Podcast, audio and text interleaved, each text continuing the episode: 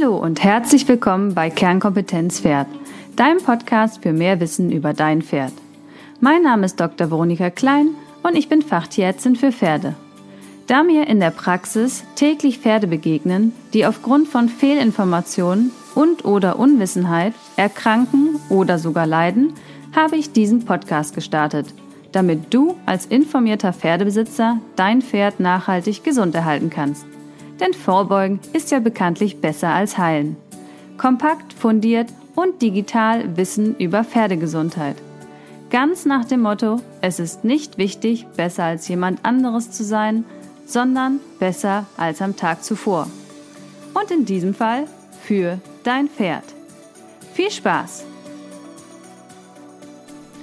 So, du hast ein junges Pferd oder du hast Sommerpause oder dann auch demnächst mal Winterpause gemacht oder dein Pferd hatte Boxenruhe aufgrund einer Krankheit. Tja, und jetzt soll es wieder losgehen mit dem Training.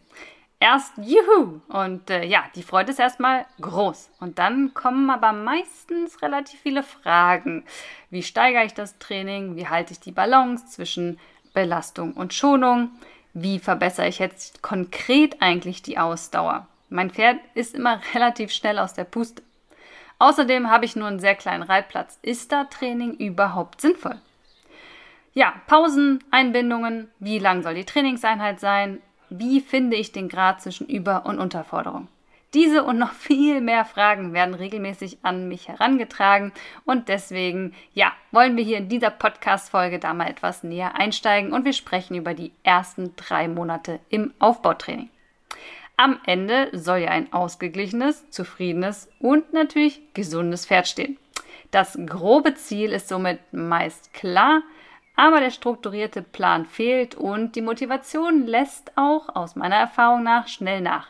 So ein bisschen wie beim guten Neujahrsvorsatz.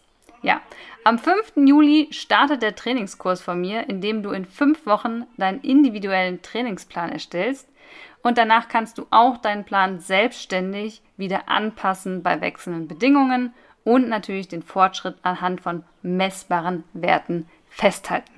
Wenn du da mehr Infos zu haben möchtest, dann schau gerne auf meiner Internetseite dabei oder in den Show Notes, da findest du den Link. Heute möchte ich den Start ins Training mit dir teilen. Ja, was ist eigentlich Training? Darüber haben wir schon ein paar Mal gesprochen. Ich möchte es hier nochmal wiederholen. Denn hier fängt es meistens schon an.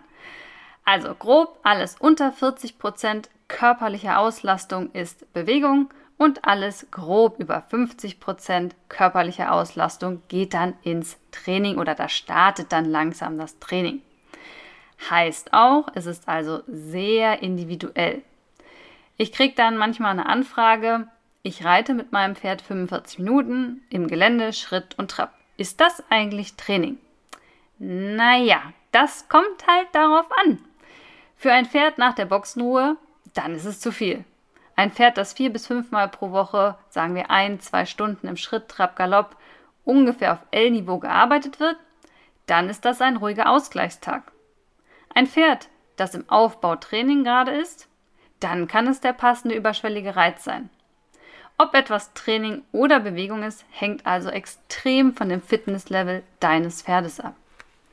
Es sei hier nochmal ganz klar darauf hingewiesen, sowohl Bewegung als auch Training gehören in einen Trainingsplan. Denn ein Pferd wird besser, fitter, kräftiger, einmal durch Belastung, dann durch die Erholung und die anschließende Anpassung. Immer in dieser Reihenfolge. Das heißt, am Ende macht die Abwechslung zwischen Pause, Bewegung und Training den Fortschritt aus zu mehr Ausdauer, Muskulatur und Fitness. So, du stehst jetzt also ganz am Anfang und möchtest mit deinem Pferd anfangen. Und zugrunde liegt immer der Drei-Stufen-Plan. In der ersten Stufe geht es um die Vorbereitung auf die kommende Belastung. Das heißt, hier werden die ganzen Gewebe stabilisiert, bevor es dann überhaupt richtig losgeht. Dann in der zweiten Stufe, da sprechen wir über Fitness.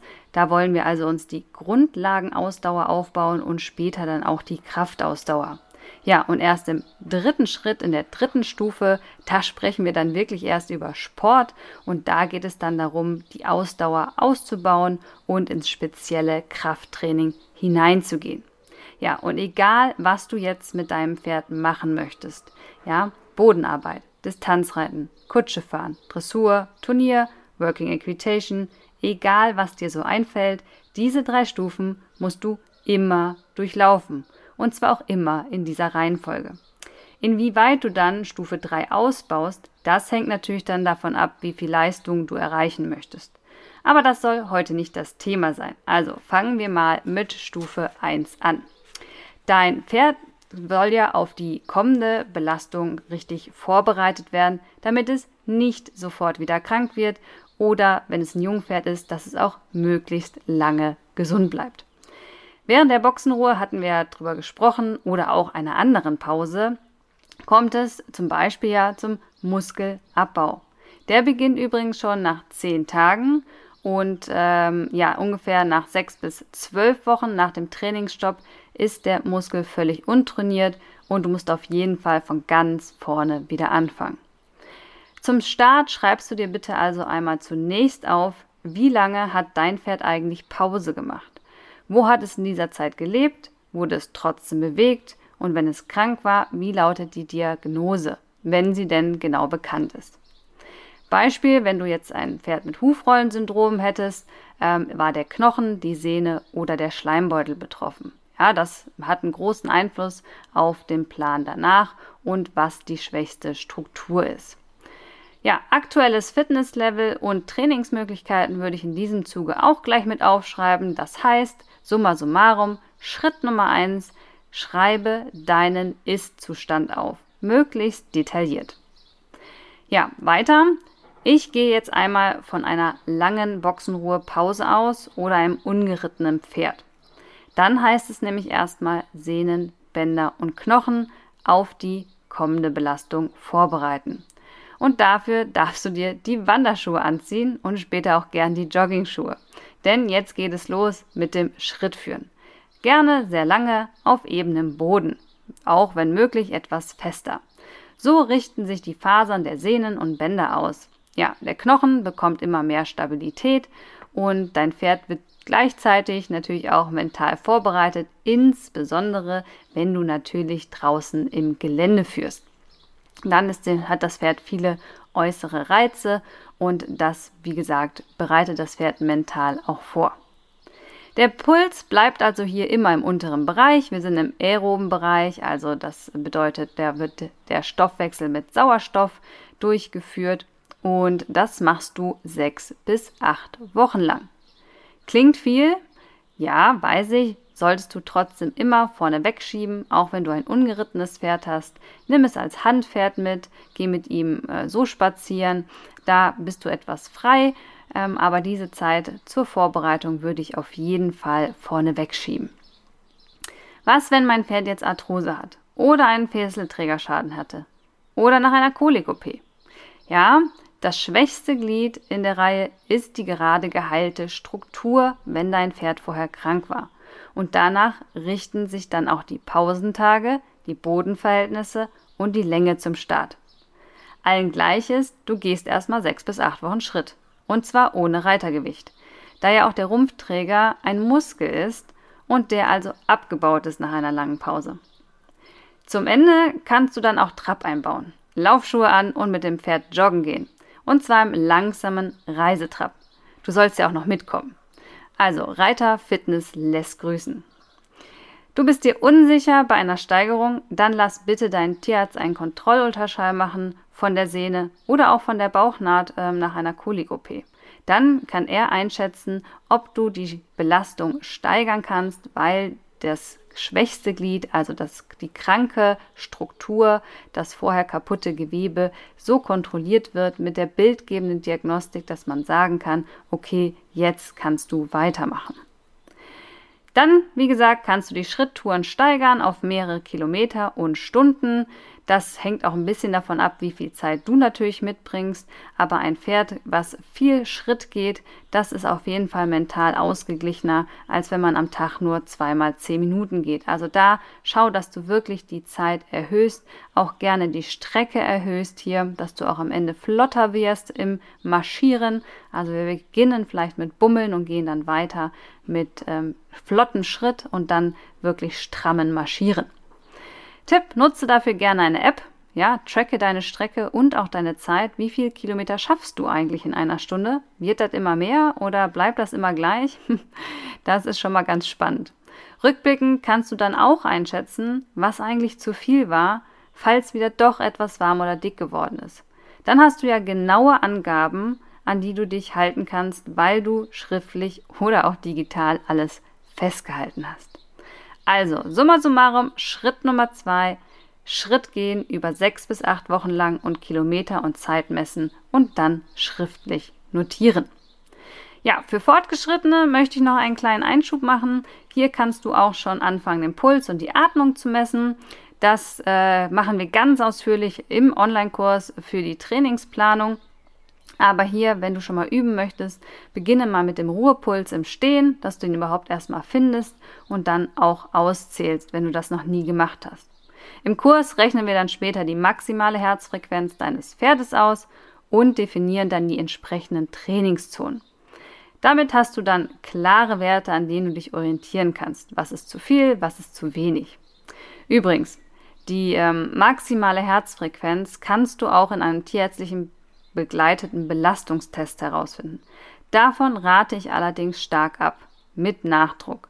Denn dein Pferd ist ja im Moment überhaupt nichts belastungsfähig und dann jetzt im Galopp die Werte herauszukitzeln, was der Maximalwert wäre, wäre aus meiner Sicht fatal und grob fahrlässig. Also die Werte kann man dann erstmal rechnerisch ermitteln.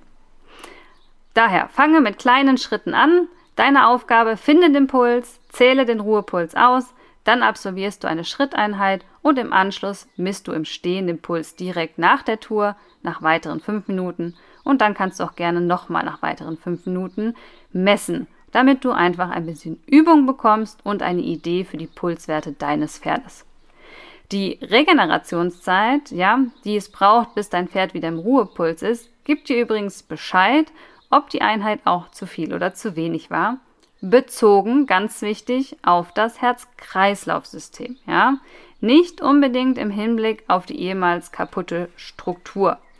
Beispiel, der Puls ist im Normalbereich, die Regenerationszeit auch.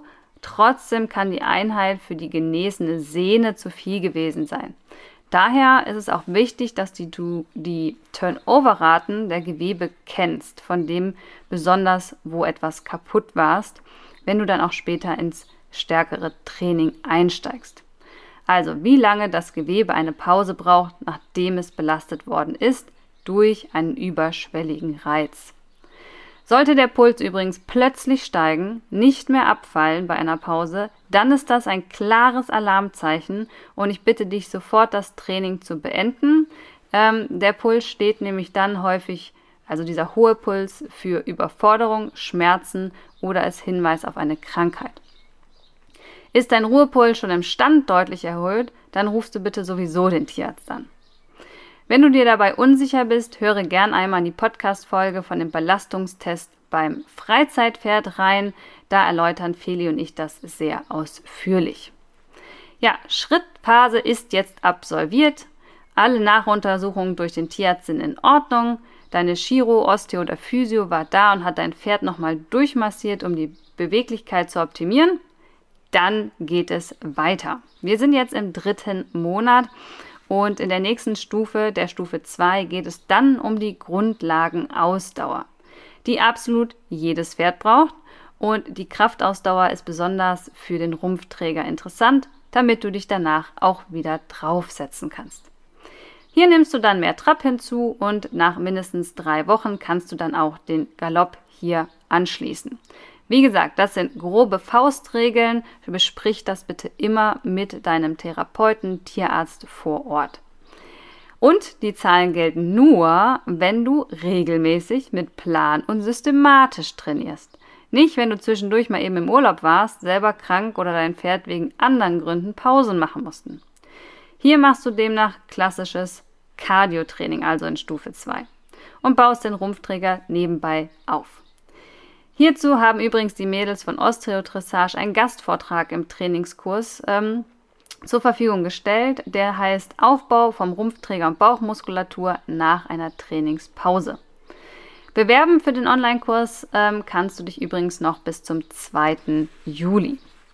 So, weiter. Warum denn jetzt kein Krafttraining in dieser zweiten Phase? Ich möchte doch, dass mein Pferd aufmuskelt und wieder hübsch aussieht.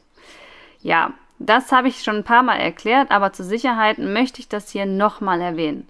Erst müssen die Sehnen stabil sein, denn sonst zieht der starke Muskel an einer schwachen Sehne, denn Sehnen verbinden ja Knochen mit Muskeln und das schwächt natürlich durchgehend das Sehnengewebe, bis dann die Fasern anfangen zu reißen und dann der nächste Schaden wieder da ist.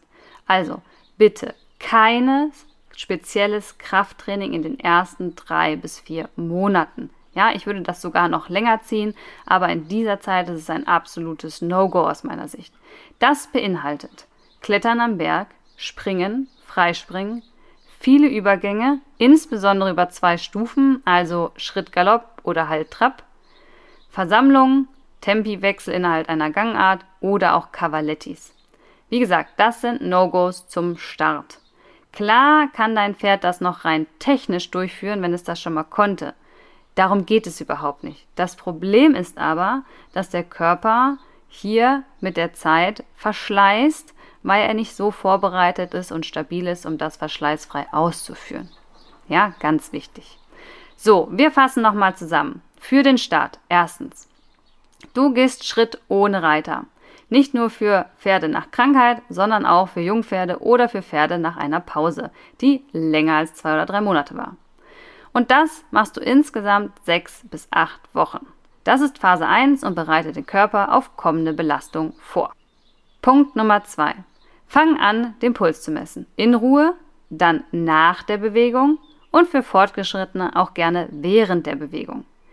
Schnellt der Puls nach oben, fällt nicht mehr ab oder die Regenerationszeit übersteigt 15 Minuten, dann stoppst du bitte sofort, denn das hier ist ein Warnsignal.